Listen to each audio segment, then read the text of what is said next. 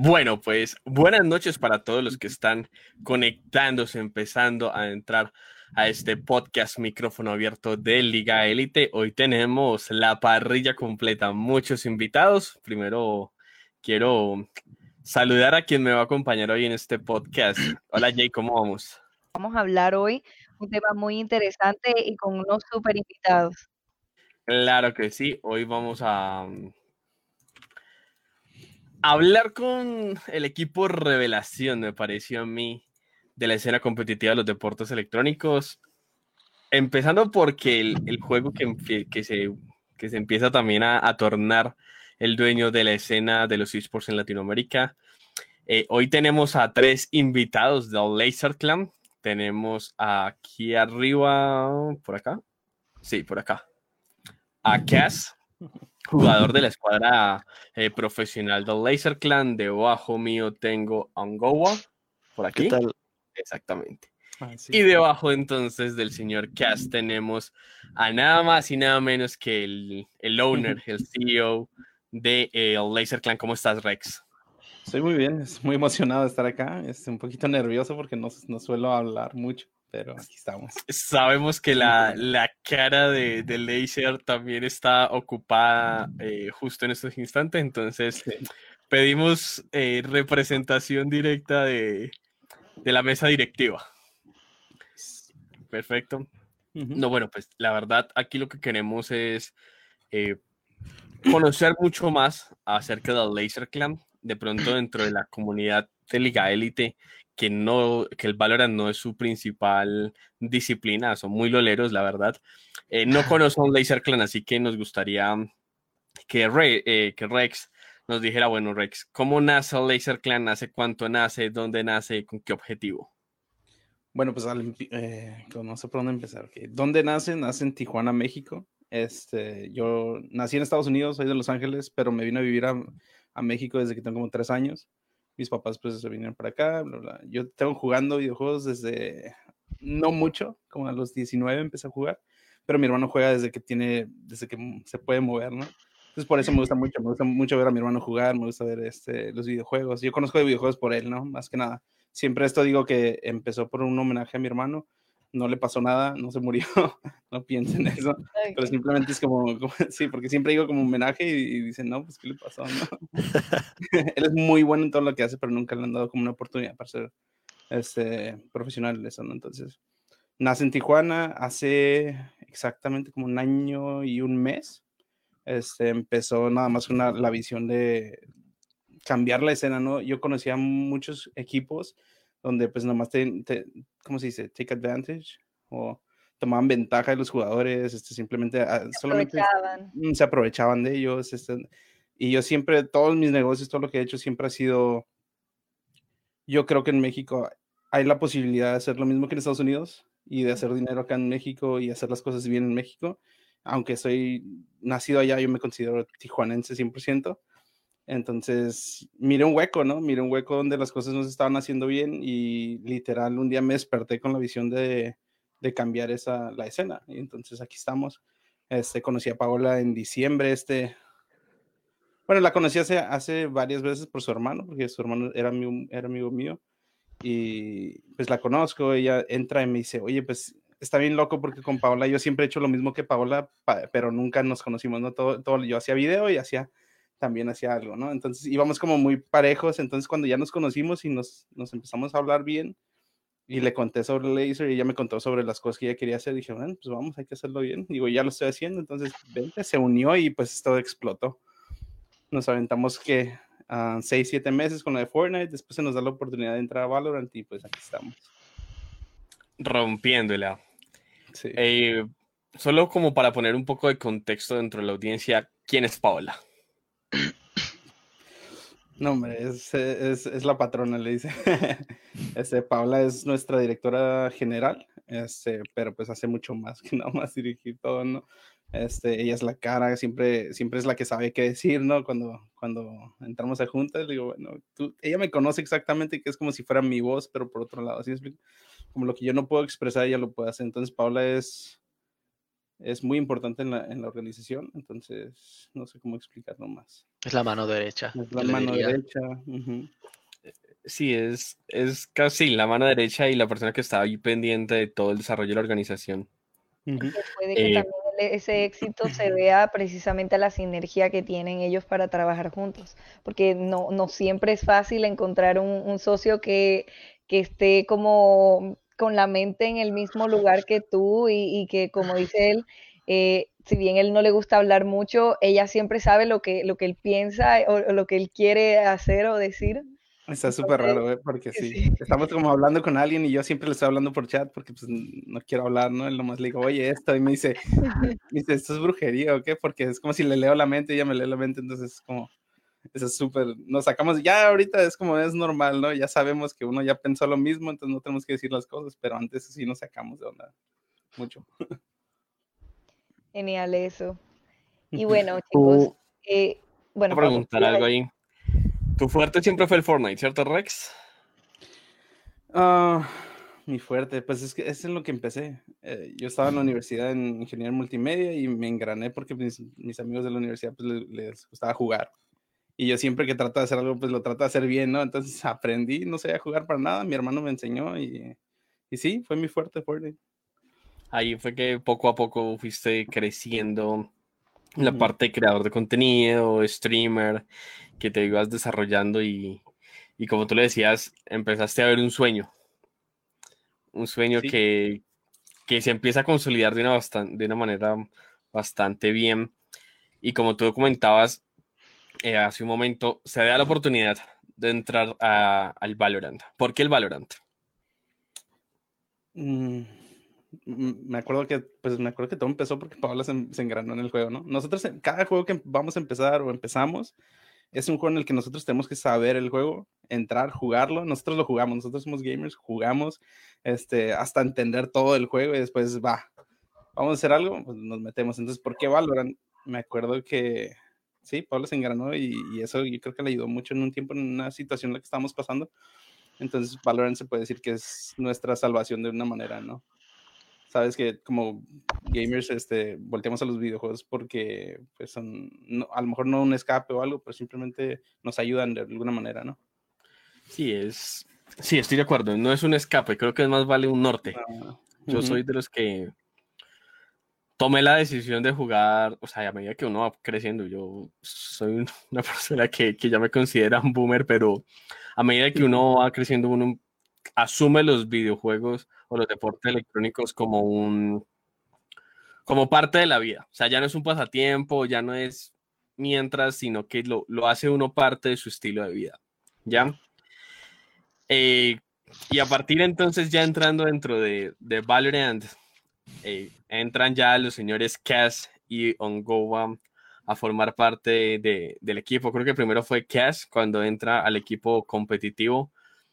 ¿Cómo, cómo nace la, o de dónde viene eh, el enfoque competitivo en los videojuegos Cass? Am, pues yo, fíjate, yo siempre, siempre desde, vamos a decir, yo, yo llevo jugando videojuegos literalmente yo creo que desde los 6 años, 7 años. Ah, empecé desde el PlayStation 1 hasta llegar aquí a la computadora y, o sea, siempre he tenido ese urge por, por, o sea, darme yo mismo un challenge de llegar más, eh, pues, más, más lejos y más lejos y más lejos. Yo, yo he llegado a jugar Overwatch, eh, CSGO, eh, StarCraft, World of Warcraft. Bueno, dile un juego y creo que lo he jugado. Am, eh, mi, como que mi rol competitivo empezó en StarCraft. En StarCraft fue el primer juego que yo eh, lo sentí como un challenge, porque es un juego que se necesita mucha estrategia, pensar, hacer mucho multitask. Y yo eh, lo jugaba con mis amigos primero y ellos me decían que yo era muy bueno. Y pues yo decidí como que, contra, vamos a darle duro a este juego. Y empecé a darle duro y pues, este, pues aquí en Puerto Rico, eh, el juego no era muy grande, pero pues llegué a ser uno de los mejores aquí en Puerto Rico. Después de eso llegó Overwatch, que en Overwatch también eh, llegué a, a los top 500 eh, mundial Y Overwatch fue uno de los juegos que yo más ah, jugué como tal. O sea, yo le metí mucha hora a Overwatch. Y ah, también jugué Fortnite, que Fortnite ahí fue ya un poquito más serio. Me metí a un equipo de acá de Puerto Rico. No era la gran cosa, ¿verdad? No es comparado con lo, de, con lo que ¿verdad? estoy ahora. Pero eh, era un equipo de aquí en Puerto Rico y jugaba torneos aquí, aquí mismo en Puerto Rico por internet. Y me, me llegué a reconocer como uno de los mejores de aquí de Puerto Rico. Y en ese momento llegó llegó Valorant y pues en verdad yo creo que Valorant ha sido lo mejor que me ha pasado en mi vida, literal. O sea, me dio una oportunidad súper grande. Eh, eh, lo que Rex y, Payo me han dado algo que yo no me esperaba. Eh, poder estar representándolo a ellos y jugando, ¿verdad? al nivel pro, vamos a decir. Esto me da más urge para yo en el futuro eh, ¿verdad? seguir en esto, porque de verdad que me gusta mucho. Pero venías de otros shooters tácticos, Counter-Strike, el... Pues fíjate, como te dije, jugaba todo, llegué a jugar CSGO, pero no lo jugué así a algo eh, profesional o competitivo. Lo, eh, lo más, lo más que le pude dar duro fue a Overwatch como tal. Perfecto. ¿Y cómo conociste a, mm, los demás chicos de, la ah. competitiva? A Davis, a Nose. Eh, pues los primeros que conocí fue a Helpful y a Dopcha. Que ahí fue que entramos a. Fue como tal en, un, en un partido de Ranked en, el servidor de LAN. Pero Helpful también viene del Overwatch. ¿Lo conocías antes? No, no. No, no sabía de él. Eh, porque yo nunca he estado muy pendiente a lo que es eh, el competitivo. El competitivo de LAN nunca estaba bien pendiente a esto. Eh, siempre era NA y Europa que yo estaba bien metido. Y eh, pues literalmente los conocí en un competitivo. Estábamos jugando, nos tocó un equipo. yo sé que le, le, dimos una zurra al equipo contrario y ellos dijeron, diantre, tú eres bien bueno, esto y lo otro, me añadieron, me y en ese mismo día que me añadieron, eran como cinco días antes del primer torneo que íbamos a jugar y me dijeron, mira, ¿quieres jugar con nosotros? Y yo dije, bueno, pues, pues dale, o sea, vamos a darle, vamos a ver qué, qué pasa. Y literal, de ahí fue para adelante, entramos entramos con un nombre que ni me recuerdo qué era, era Buscando por Organización, algo así, el nombre. Eh, y ah. representamos, llegamos hasta la final y después en ese entonces nos cogió Tech. Cuando nos cogió Tech, ganamos, llegamos también en otro torneo hasta la final y en, ese, en, uno de, ese, en, de, esos juegos le habíamos ganado a Timbers, que era en donde estaba Davis y Nose. Le ganamos a ellos. Ellos no, nos vieron jugar y eh, terminó todo y estábamos en Tech, ¿verdad? Nose nos contacta a mí y a Dopsha. Nos contactan, nos dicen que nos quieren para Timbers. Y nosotros, pues yo y Doche estábamos hablando, no hablamos como que, mira, ¿qué hacemos? O sea, porque yo me, yo me considero alguien bien familiar, no me gusta como que betray a alguien que nos ha dado una oportunidad. Y yo como que pues dije como que, pues, o sea, es una oportunidad buena para nosotros. O sea, y creo que se estaría formando un equipo bueno también. Ellos, ellos no tenían quinto jugador. No había, no había quinto jugador. Y en ese momento, eh, pues ellos no había, eh, lo que eran Nose y David no habían pensado en Helpful. So yo y Dopcha, a mí Dopcha y yo, perdón, uh, cogimos la iniciativa de decirle a ellos, mira, eh, ¿qué piensan de Helpful? O sea, en nuestra opinión, muy bueno. él cuando estábamos en Tech Gaming era nuestro capitán. O sea, si no hubiera sido por él también no, no hubiéramos llegado. Um, So ellos dijeron, pues vamos a darle una oportunidad, vamos a escrimear con él. Escrimeamos y lo aceptaron en el equipo. Y así más o menos fue que nos conocimos los cinco como tal. Y se fueron organizando. y bueno, voy a hacer una pregunta. Ahorita voy con Ongoba. Eh, que, que, se viene la, parte fuerte, le va a tocar a Ongoba. Yo quiero hacer una introducción para los personas que están conociendo un poco acerca del de Laser Clan. La pregunta va dividida para Cass y para Rex. Eh, Rex, ¿qué vieron ustedes en el roster cuando, o quiero decir ustedes, no sé si fue Payo, no sé si fue una decisión en conjunto, pero ¿qué vieron en el roster que estaba compuesto y que nos acaba de decir Cass cómo lo formaron y, cómo decidieron apostar por ellos? ¿Estás motivado, creo? Sí, sí, sí, sí. Ok, ¿qué vimos? La partida de que les metieron a, a en la, en la final. Haz cuenta que yo, estaba viendo el, partido, a mí me gustan los partidos, yo los miro como si fuera fútbol, como si fuera, o sea, para mí sí es un deporte, ¿no? Entonces, mi, mi, lo que es mi papá y yo lo vemos un montón, mi hermano también, bueno, mi mamá dice que le da muchos nervios verlo, ¿no? Pero bueno. Pero los miramos jugar esa final y yo le dije, le dije a mi jefe que estaba sentado al lado de mí, le digo, alguien, mira, quiero un equipo como ese. Fue todo lo que dije me fui a dormir, me despertaron en la madrugada, me dijeron, oye, tengo un equipo que es perfecto para ustedes. Y si puedes entrar a Discord, ok, pues me despierto. No sé si fue el día siguiente. Me despierto, me meto todo dormido a las 3 de la mañana en Discord, donde estaba Davis, Nose, no sé si no, no creo que nomás estaban ellos, y estaba Alejo y pues Payo, ¿no? Nos quedamos así sentados y yo le estoy mandando un mensaje a Payo, le digo, oye, no es este los que acaban de ganar. Me dice, sí, pues todos emocionados. No, pues no, pero en la llamada así todo. ¿Cómo están? Buenas, buenas, madrugadas. Pero que vimos, ¿no? Vimos ese, el corazón que tienen para, para jugar competitivamente, pues. Después cuando hablamos con ellos, pues nos, nomás nos reaseguró el tipo de personas que son. Ya escuchaste lo que dijo Cass, son leales, este, no dejaron a Helpful fuera y, y, yo creo que es algo que para mí cuenta muchísimo este, que no usen a las personas nada más para llegar a sus propios goals, porque pues si ellos hubieran aceptado y probablemente se hubieran ido con Timbers, no estaríamos aquí. Bueno, ahora la pregunta es del otro lado.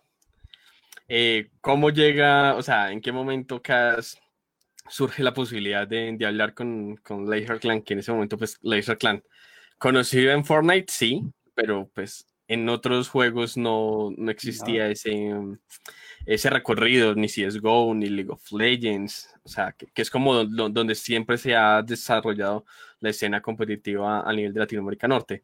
Entonces, ustedes cinco, cuando surge la posibilidad, ¿cómo, cómo, cómo lo tomaron más vale? pues básicamente, o sea, la estábamos en, en Timbers, o sea, una organización que, o sea, es, es conocida, es conocida y eh, está en todos lados, ¿entiendes? So, nosotros estamos como que, o sea, o sea yo, me quedé confundido, yo, yo no sabía qué decir yo, ¿qué hago? O sea, ¿qué le digo a mi team? ¿Qué hago? Básicamente, eh, Nos nos dice todo a nosotros. Él creo que Nos ya había hablado con Payo, uh, pero creo que fue por mensaje. Eh, y Nos bien, o sea, no habló tan bien. Él hey, son bien serios, nos hablan, eh, nos están diciendo un montón de, de como que, o sea, información y no, o sea, nosotros, nosotros como que lo cogimos como que, o sea, se ve que es una organización que, que quiere prosperar, que quiere echar para adelante, no están sentados en la silla, ah, ok, vamos para allá, ¿entiendes? O sea, era muy diferente de la forma que no, no, they approach us, como que no, nos encontraron. Y, o sea, nosotros todos nos hablamos y dijimos, vamos a darle una oportunidad porque se ve que es una organización que quiere echar para adelante, que están cogiendo las, este, consiguiéndose las cosas, eh, cosas serias y yo creo que aquí tenemos una, una gran oportunidad. Eh, creo que fue más que un día que nos cogió en hablar con Payo. Payo, o sea, ella estuvo ahí on, time, siempre en tiempo. No, no o sea, si le hablábamos, ella nos hablaba para atrás rapidito. No era que teníamos que estar esperando horas y horas, días, no, ella estaba ahí, la hablábamos, ¡pum! No hablaba a nosotros. Y eso nos Cuando gustó yo tenía tiempo. ahora, Ajá. Sí, ahora ahora, ahora, eh, está- está- tiene- no tiene mucho tiempo, pero, o sea, no, como quiera, no, como quiera lo hace. Pero siempre era todo súper bien. no so- a mí, a mí personalmente, a mí, yo soy alguien que yo tengo un trabajo en vida, ¿verdad? Acá en Puerto Rico y entiendo lo que significa eso. ¿Entiendes? Eso, eso da mucho que decir. Y a mí personalmente me gustó mucho eso. Y se lo dije a los muchachos. Y todo, todo el mundo dijo, dale, vamos para allá. Y le dijimos eso a Payo, Payo estaba súper feliz, nosotros también en parte estábamos súper feliz. Y pues, miran dónde estamos ahora. O sea, de verdad que yo, yo le doy gracias al, a Dios, yo no sé, o sea, esto que me ha pasado a mí Un es sueño. Un sueño, ya, literal. Listo, pero aquí hay un- una transición importante donde entra el señor Ongowa.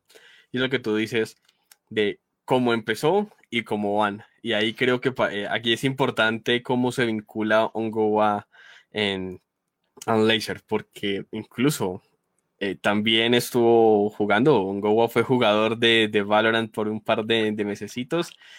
Y cómo, cómo es la historia de Ongowa dentro del mundo de los deportes electrónicos, porque ya tú sí tienes un recorrido mucho más eh, competitivo, diferente, conoces muy bien la escena.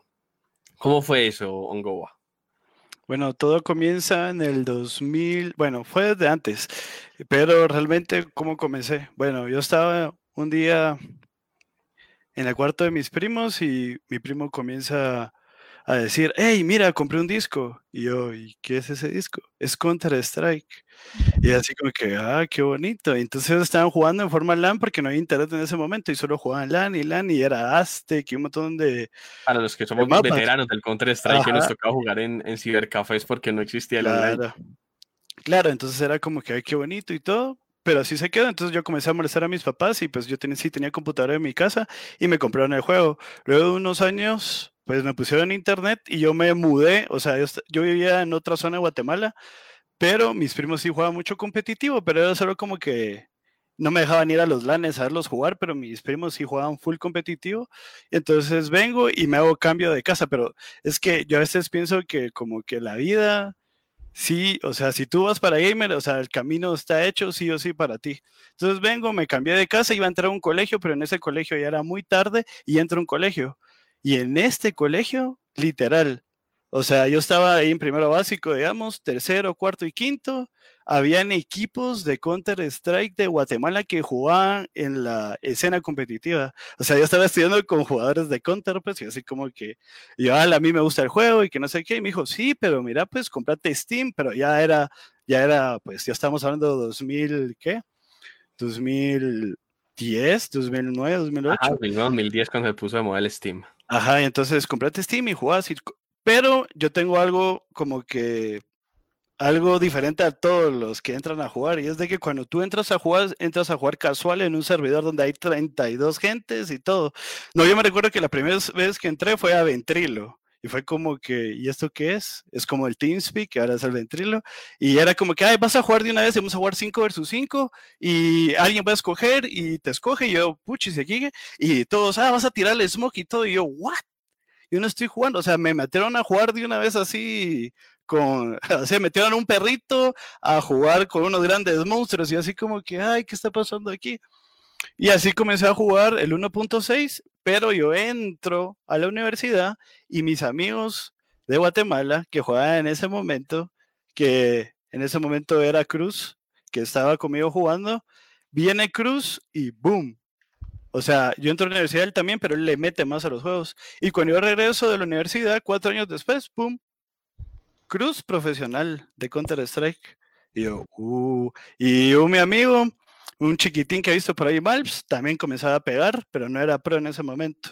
Y era como que, "Mm, está bueno esto.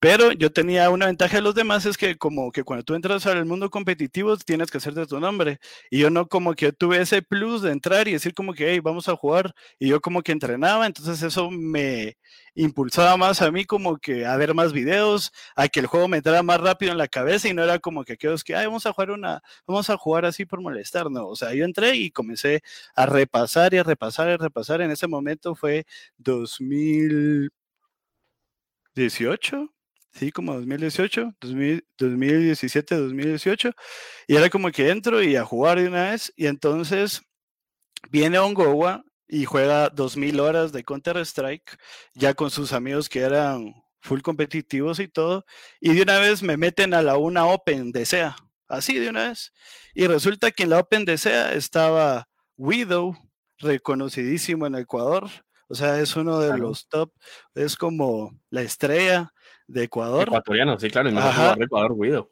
Ajá, aparece en el roster Bati. Bati, Bati también peruano, Peruano. viviendo en Estados Unidos. los Famosísimo también.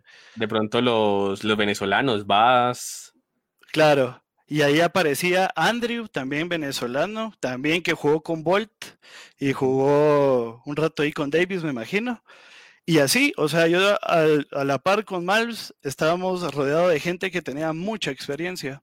Y esa season para nosotros fue como un impulso que se nos dio y para Mal fue también porque Mal ya jugaba mucho antes.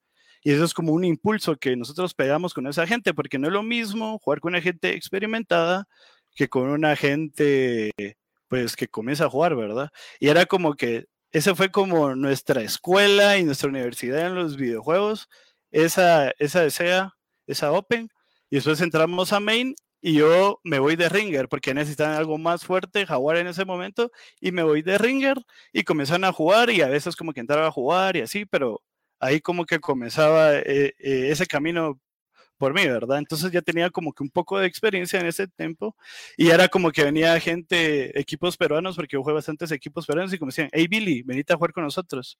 Y así, y así iba probando, iba, llegamos hasta playoffs, hasta que fui agarrando experiencia jugando y jugando, y ya venía la West de, venía la West, que es un torneo latinoamericano para ir a China es un viaje, juega toda Latinoamérica y pues era la primera vez que, o sea, Guatemala había jugado pero no había llegado como que tan lejos. Entonces en ese roster estaba Dizan, estaba Malps, estaba Cruz, estaba Mitis y estaba Ongoa.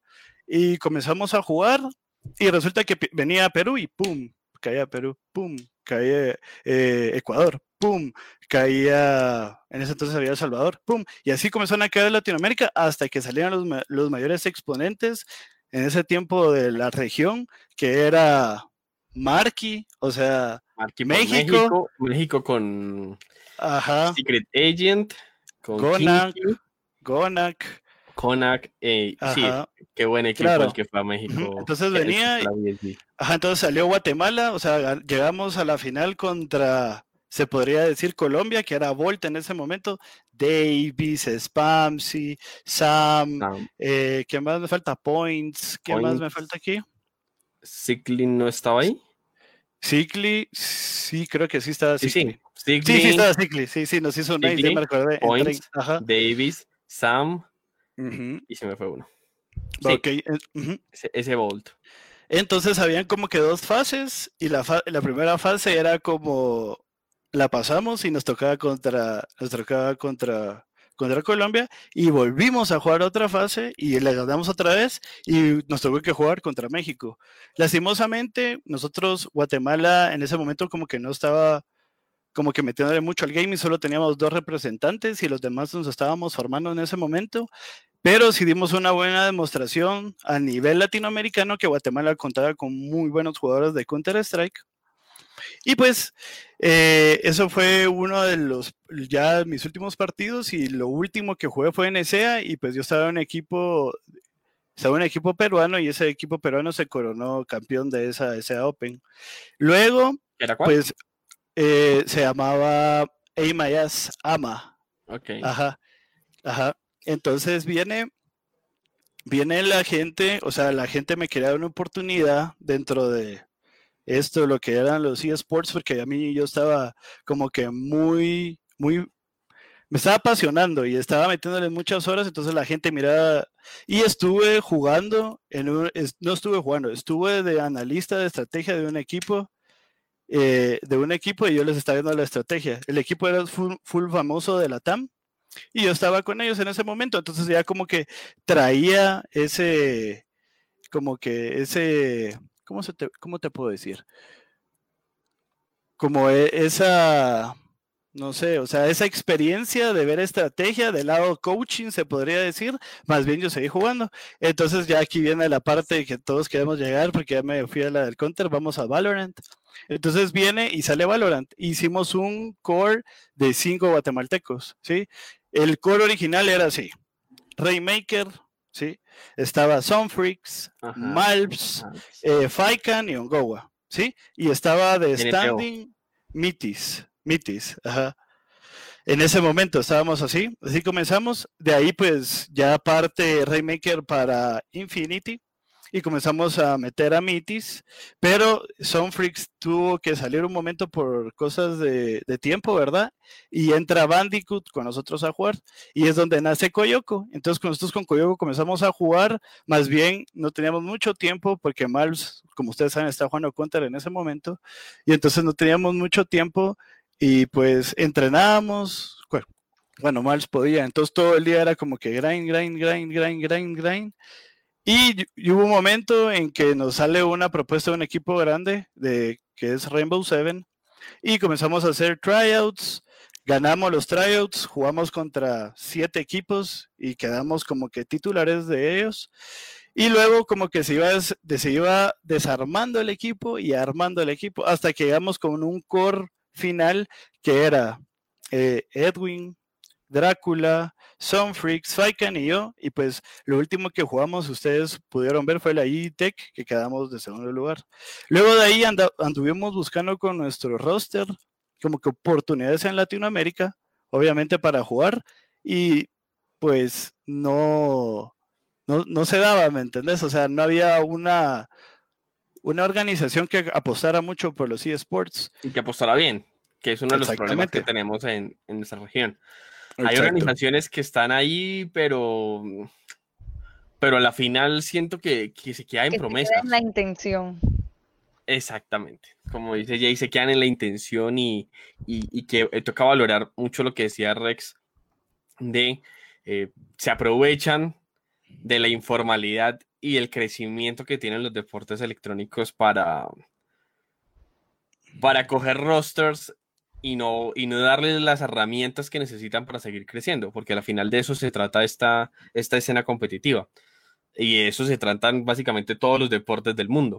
O sea, hay que pulir un diamante en bruto, ¿ya? Y hay que encargarse de llevar a cabo ese, ese proceso con las herramientas que se requiere. Es decir, un futbolista eh, niños que les gusta jugar fútbol, en escuelas de fútbol hay muchos, que lleguen a ser profesionales porque su familia puso de su parte en una escuela, porque además el, seguramente el niño también lo logró, eh, el colegio, el, deporte y todo el tema requiere una estructura.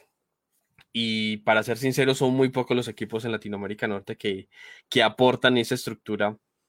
Que hay un par que sí, o sea, hay, algún, algún par de, equipos que sí, que demuestran que tienen una organización, sobre todo en el sur, en el norte hay un, hay un par que sí. y el Laser empieza como a, mostrarse que es de los equipos nuevos, pero que viene con ganas de, de, mostrar y de meterse de lleno en este mundo, eh, Rex. Entendemos que es mucho de tu, de tu manera de ser, o sea, es algo que tú le transmites al laser, que te gusta que todo se haga y se haga bien, ¿ya? Pero ¿cómo ves eh, al laser respecto a otros equipos en ese sentido? ¿Cómo quieres una comparación? O sea, como, organización, o sea, ¿cómo ves eh, al laser a nivel de organización? ¿Cómo crees, cuál crees que son los puntos fuertes del laser como organización? Más vale. Pues más que nada, todos las, o sea, tenemos un background, Paula y yo, de, de, negocios. Sabemos cómo crecer un negocio de pie a pa. Entonces, yo creo que tenemos la estructura, ¿no? La, el conocimiento de cómo hacer las cosas en, en, los negocios en la vida real. Entonces nada más eso lo traemos a, a, esto y es que no debería ser diferente. Un equipo... Es una empresa. hablando, es una empresa, es, es, es, una compañía. Para nosotros Láser no es solamente un equipo de, de, de, juegos, ¿me explico? Para nosotros es toda la estructura de un negocio, de una empresa, y pues simplemente usamos el esqueleto que ya hemos hecho, todo lo que hemos hecho en el pasado, nomás lo estamos usando aquí. Pero si tengo que usar, no sé, una palabra para, para describirlo, es, somos muy, ¿cómo se dice? Small details driven, es como nos, nos importan los detalles pequeños. Entonces ahí es donde nosotros nos va mejor. O sea, le ponemos atención a todos los detalles. Y dentro de esos detalles, entonces entra el, ese, ese rol de coach, ese rol de, eh, de se necesita, cómo, cómo potenciamos a, a, estos chicos que han demostrado que son buenos eh, cuando estaban jugando para Teca. Se, se encontró el potencial ya, pero necesitaban la mano de una persona que tuviese el background que ya nos acaba de dar eh, que es bastante, o sea, y, y, eso es algo que vale la pena eh, recalcar. Y con lo que me quedo es, Ongowa es una persona que conoce la escena desde el 1.6 del Counter-Strike y se ha desarrollado durante muchos años dentro del mundo de, de los shooters tácticos y ha estado de la mano de, de, algunos de los mejores jugadores de la región, como lo está diciendo él, Cruz, Sunfrix, Malps, eh, jugadores de Perú, jugadores de Ecuador, jugadores de Colombia, o sea, que siempre estuvo dentro de la escena competitiva, a lo mejor, como él lo decía, no como titular, pero estar involucrado es, es importante porque esto los que lo estén viendo se darán cuenta que entrar a este mundo no es nada fácil, pero es que para entrar hay que tener un recorrido, ¿ya? Como lo está demostrando, eh, lo decía Cass, jugué StarCraft, jugué Counter-Strike, jugué por aquí, por acá, por acá, al final algo tiene que quedar de todo eso. O sea, no es jugar por jugar, sino conocer personas. O sea, eso es un tema que, que para algunos esto, esto no es una vida social, pero pues creo que todos los que estamos aquí, incluido eh, Jay, sabe que uno aquí hace amigos, hace conocidos, hace contactos, sí. conoce más gente y eso ayuda a organizar y a consolidar el, ¿cómo se dice? El, el desarrollo de la escena competitiva, ¿ya? Y ahí entras, eh, Ongowa, como, como coach. ¿Y qué ves en estos jugadores y cómo los cómo empiezas a potenciarlos para que se vuelvan, para mí, y creo que lo podemos decir sin ningún problema, el mejor equipo de la, actualmente el mejor equipo de la región norte? Ok, sí se me escucha, ¿verdad?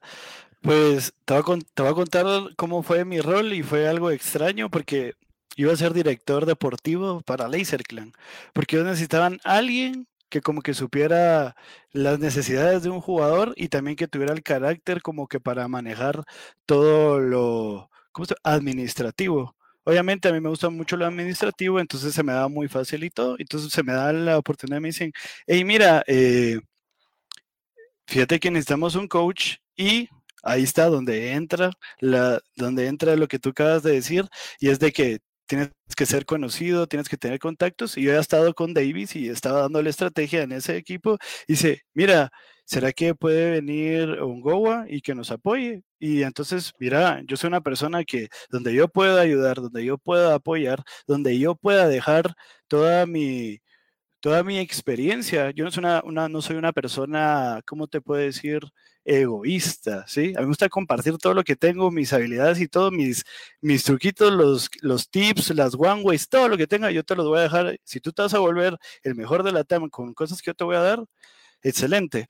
Entonces venimos y entramos, yo era laser, yo tenía ese, no sé, o sea, yo tenía ese amor ya por laser cuando entré, y es como que entré y los comencé a conocer y entré en Scream y comenzamos, ¿verdad? Scream tras Scream y Scream, y es como que ya, la, la, primera parte era de que te aceptara el equipo, ¿verdad? O sea, eso era lo primero que uno tenía que hacer porque hay veces de que hay personas y realmente tal vez es una de las cosas que como que, o sea, tengo yo de que yo hago sentir bien a todas las personas. Si yo no le caigo bien a alguien, pues ahí lo dejamos y lo dejamos así como que no lo estoy molestando ni nada.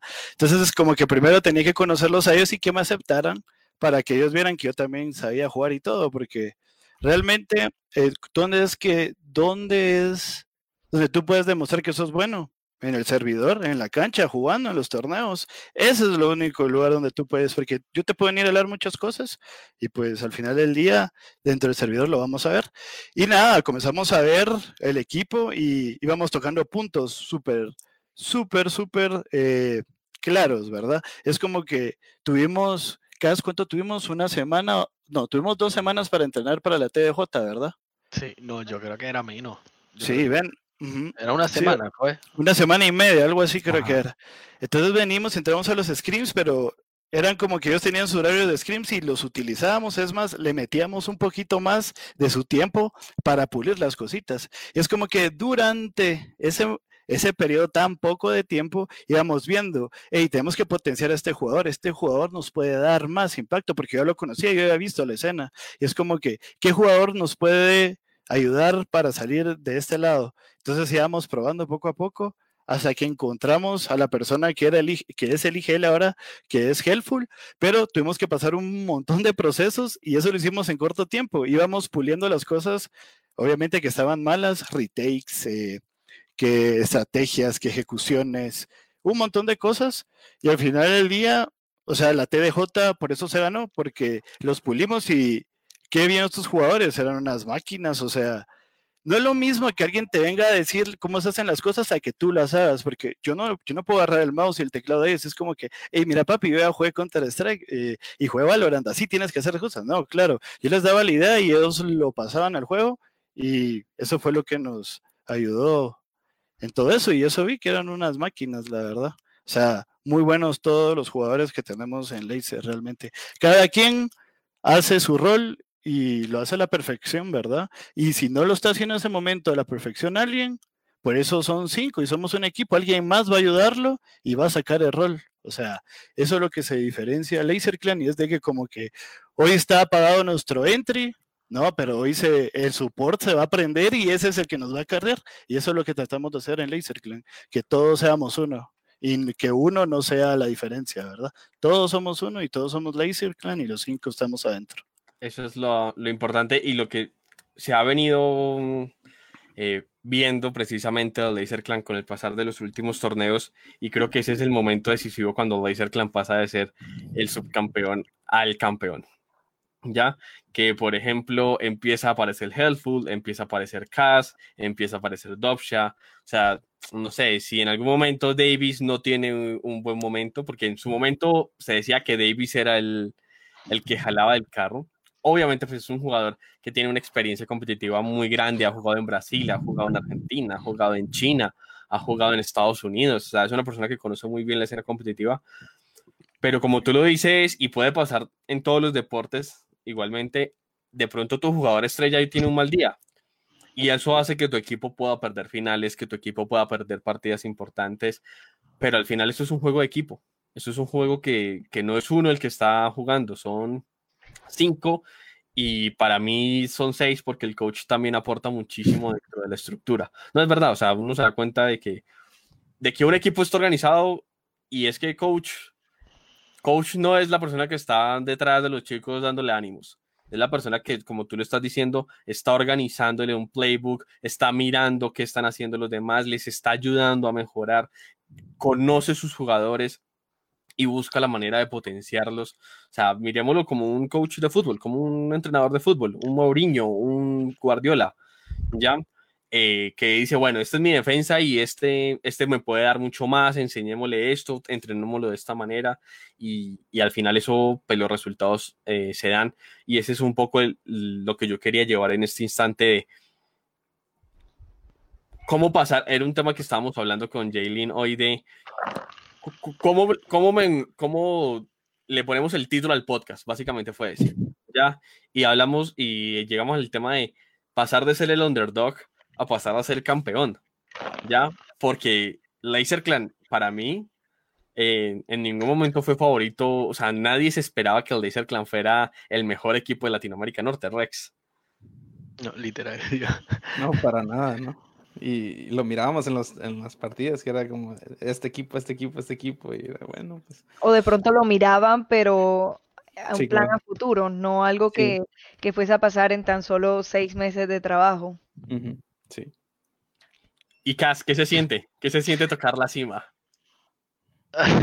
se siente muy bien, muy bien. O sea, no te digo cuántas veces, like, o sea, habían, like, los casters, like, la mayoría de los casters, si nos tocaba contra Infinity, todos votaban por Infinity y ningún, literalmente hasta en el último final creo que fue así. Todos votaron por Infinity. ¿Y qué pasó? Like, ganamos y like, ahí es que como que they turn the other way around, you know? O sea, como que no podemos... Cambiando opinión. Ajá, cambiando opinión rápido. Pero, o sea, en muchos torneos fue así. Like, llegábamos en donde todos votaban por el otro equipo, either LDM o Infinity, Top Hard. En casi todos los torneos fue así. Arctic, en casi todos los torneos fue así. Y, o sea, viramos la tortilla, como se dice. pero se siente, exacto, exacto. Se siente muy bien. O sea, Rex, se siente como la fanbase del Laser Clan? Que está creciendo. Me encanta, a mí me encanta ver a los muchachos en el chat, ver a las personas ahí. Simplemente hasta las personas que viven en Tijuana y que nos conocen, que fueron a la penúltima eh, que ganamos. Eso fue algo súper loco, ¿no? Entonces ver a las personas que les emocione tanto que ganemos y que estén detrás de nosotros, la verdad no, no hay palabras para, pues, para expresar, porque cuando recién empezamos, nosotros literal éramos los apestados, no nos querían. Para nada, cuando recién empezamos, no, no en Valorant, desde Fortnite nos, nos tiraban, nos decían, no, métete a Twitter y busca los, los tweets que hacían de nosotros antes y no, este, ver que hoy muchas de esas personas dicen qué buen trabajo han hecho que, y que están detrás del equipo ahora, entonces ya, para nosotros bueno, Hay, hay muchas personas en el chat Em, ¿Quieren regalos? Quieren merch, sí, sí. Quieren merch, pero bueno, Rex, ¿qué pasa con la merch de... estamos, estamos, finalizando lo que es la colaboración con Melomani. Se me olvidó, casi lo digo. Sí, este... sí. Oh my god, qué bueno que volteé a ver la cara del Longo. Bueno, estamos terminando la, la, colaboración. Eh, no creo que debe pasar más de una semana o dos. Eh, pero estamos muy emocionados de, de drop esta una. ¿Y qué, cuáles son las noticias que se vienen? Nosotros queremos spoilers, queremos saber, aprovechemos que Payo no está aquí, Payo está ocupada, entonces, ¿qué nos puedes regalar? Me, va a llegar un messenger, me va a llegar ahorita un mensaje y no diga. pues no, creo que ahorita, para este año... ¿Algún deporte? ¿Algún nuevo equipo?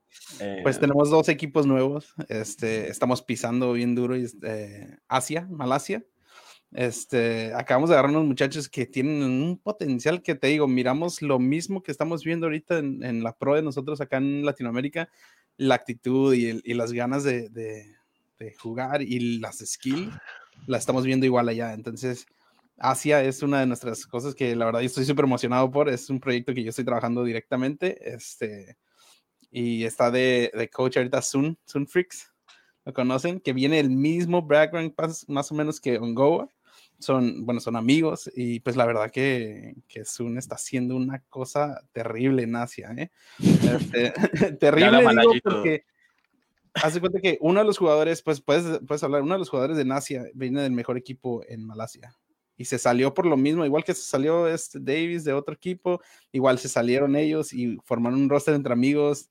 Estuvo bien chistoso porque la manera en la que los encontré fue, me metí al, al, First Strike de, de, Malasia y comenté, ¿hay algún equipo que no tenga organización? Y así quedó. Y pues que me hablan estos muchachos, nos metimos en una junta a las 3 de la mañana, igual que lo que pasa con los muchachos de acá de la Pro de la TAM. Este, y no, estamos súper emocionados por eso. Yo, a mí me encanta hacer cosas que no se han hecho hasta ahorita, ¿no? Entonces abrir uno de Valorant en Asia, queremos monopolizar todo. Creo que es el primer equipo de Latinoamérica que, de Latinoamérica Norte, que abre escuadra o que ficha una escuadra literalmente al otro lado del mundo. Sí. No sé, yo, yo tengo un problema que, que no me pueden amarrar a algo. Entonces Paula está como, no manches, ¿cómo, lo hiciste tan rápido? Para, dame chance, dame tiempo, ¿no? tengo, que, tengo que pensar eso, tengo que arreglar eso. Y yo así de que, no, ya tengo equipo en Asia y vámonos. Este, igual, y estamos haciendo lo mismo que vamos a hacer por los muchachos acá, lo mismo estamos haciendo, tratando de hacer allá. Bueno, y las chicas de Brasil. Sí, no, yo creo que eso es lo que estaban esperando a todos que diga, ¿verdad? Este, Algo, algo así lo chiviaron. Sí, sí, sí. Ok, entonces lo que pasa es que nos hablan después de haber ganado, que fue la final de la TDJ. Sí.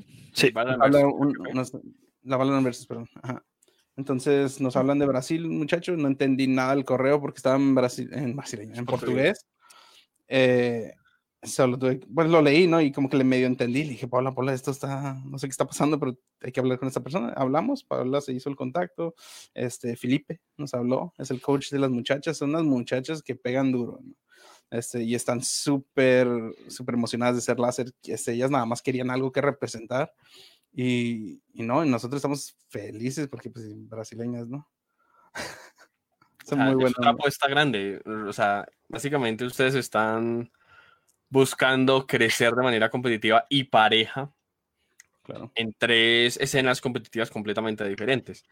Y Ujú. incluso me han contado, no, no es que yo tenga algún tipo de relación con Laser, sino que me han contado que en un futuro puede ser que, que se lleven la escuadra de Latinoamérica para Estados Unidos. Ese, ese es el punto. O sea, la razón por la que tenemos tantas escuadras de Valorant no es porque, o sea, bueno, una es el corazón que tenemos por las personas, que la verdad queremos ayudar a todos los que podemos, pero la otra es porque los muchachos de LAN no, no los va a contener. No creo que estos muchachos se van a Europa, se van a NA, una de las dos. Pero NA es a lo que le estamos tirando. Queremos que ellos se hagan pro en NA y después los que vienen detrás de ellos acá en LAN se hagan la pro en LAN y pues así nos vamos. La verdad, lo que queremos nosotros hacer es, eh, ¿cómo se dice? Exponenciar, exponenciar el talento y vámonos, que todos crezcan. ¿Y cómo ha sido la, el manejo y la experiencia con, con un roster femenino? O sea, ¿quieren competir solo en femenino? ¿Quieren empezar a competir en mixto? Pues ahorita lo, lo que estamos haciendo, como están en LAS y no tenemos nada en LAS, pues la verdad nos gustaría nosotros, estamos platicando con ellas, ellas quieren competir con todo, ¿no? Con lo que es mixto, porque ahorita en sí una, una escena femenil no, no existe, ¿no? Pero sí, lo que queremos hacer es que, que compitan todo lo que puedan. Me están tentando. ¿Qué pasó? ¿Juegas? No, no, no, me están tentando a crearla.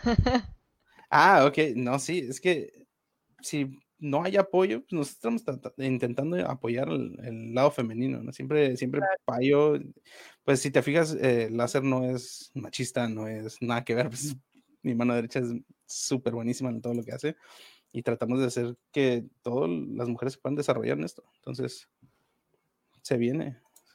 Así que si la crean, Eso-.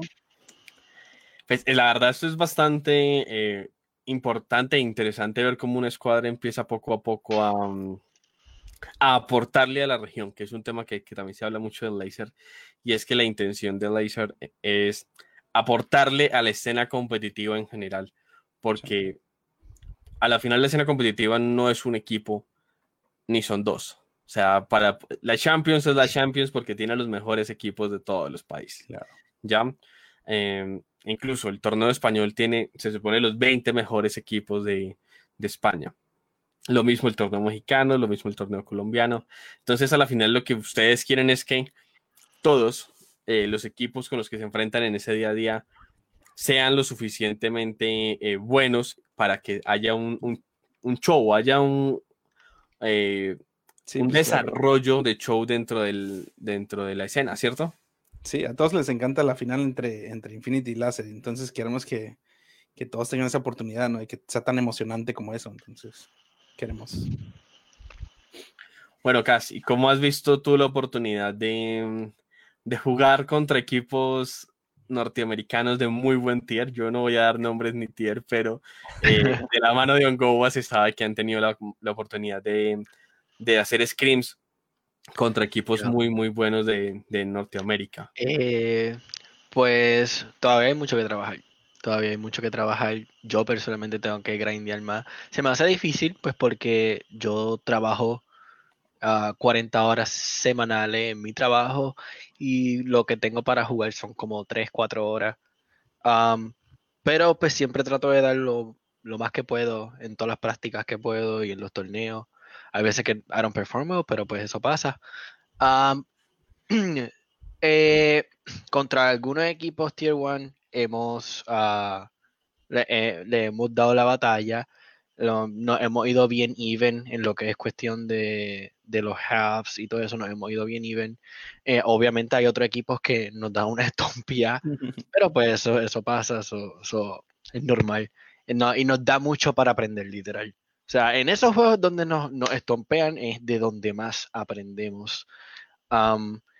Y da- yo nos doy, danos un par de meses más y vamos a estar, ¿verdad? Si seguimos grindeando de la forma que de- debemos hacerlo, ah, vamos a estar a la par y mucho más fuerte de lo que estamos ahora. Perfecto, no, pues creo que ya se nos va acabando el tiempo. Sabemos que ustedes tienen un, un cronograma apretado porque hoy es el día de, de estar en, varios, eh, en varias entrevistas y varios pod- podcasts. Así que bueno, Jay, ¿alguna otra pregunta que tengamos por ahí pendiente? Eh, claro que no, eh, muy interesante la conversación de hoy, chicos. Eh, si nos pueden comentar cómo aparecen en sus redes sociales para las personas que nos están viendo.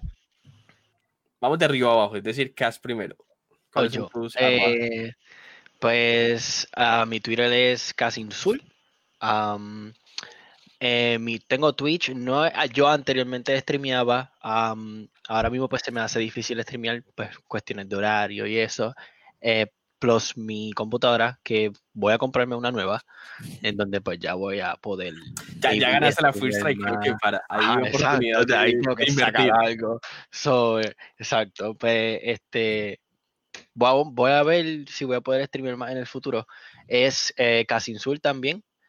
eh, y yo creo que esas son. Ah, y en Facebook también tengo una que es Casinsul. Anteriormente también streameaba ahí. Rex. Pues a mí la que me importa es la de arroba laserclanlatam. eh, esa es la, la buena. A mí, a, mí, a mí si me quieren ver, pues sería LZR-Rex y es, es todo. O sea, pero vayan, a- vayan si, si van a seguir una, sigan la de Laserclan. Laser Clan Latam. Sí. A mí, a mí me encuentran en Instagram como Ongowa, en vez de las O son ceros. Instagram, Facebook, eh, Twitter y igualmente Twitch. Ahí estamos para servirles. Perfecto, no, pues agradecer a, a los tres, porque para nosotros era importante tener la oportunidad de, de conocer los diferentes puntos que hay dentro de la organización. O sea, importantísimo y pues de verdad gracias al Laser porque, pues, y a ti Rex por haber hecho parte de- del podcast. Sabemos que, que tu horario está súper ajustado, ya nos están escribiendo por interno que, que tú tienes otra entrevista ahora. Sí, sí. Y además a Cass y a Angowa porque nos muestran un poco cuál es ese recorrido competitivo y lo que se siente. Y es un verdadero reto de cómo se ha planteado el Laser ser el underdog a ser el campeón. Pues nada, de verdad, muchísimas gracias a ustedes por haber estado hoy con nosotros. Ah, muchas gracias a ustedes. Gracias a ustedes. A ustedes, muy amables. Perfecto, bueno, pues esto ha sido el, el capítulo número 13 de Micrófono Abierto. Recuerden que ya estamos en Spotify. Eh, Jalen, ya tenemos los 10 primeros capítulos en Spotify. ¿Cómo nos encuentran? Eh, nos encuentran como micrófono abierto. En, en estos momentos eh, voy a proceder a dejar el link de nuestro eh, podcast en Spotify para los que quieren escuchar los capítulos anteriores. Están muy interesantes y nada, Papo. Se viene otro torneo de Valorant, creo. Ah, sí, bueno, eh, tenemos torneo de Valorant este fin de semana. es un torneo relámpago para equipos amateur. El premio son 100 mil pesos colombianos.